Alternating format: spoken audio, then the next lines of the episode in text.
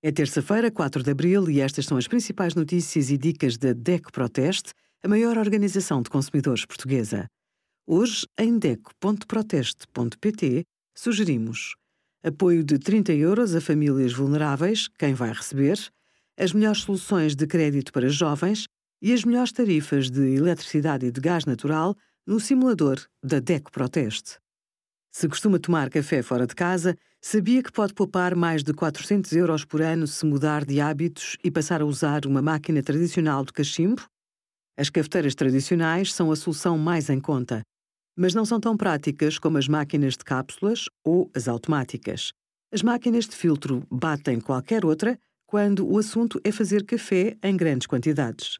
Tomar café em casa sai mais barato do que num café ou pastelaria uma vez que o preço de cada cápsula para a máquina é inferior ao de um café na rua. A dúvida de poupança pode residir entre o tipo de máquina ou de cápsulas a utilizar. Obrigada por acompanhar a DEC Proteste a contribuir para consumidores mais informados, participativos e exigentes. Visite o nosso site em deco.proteste.pt.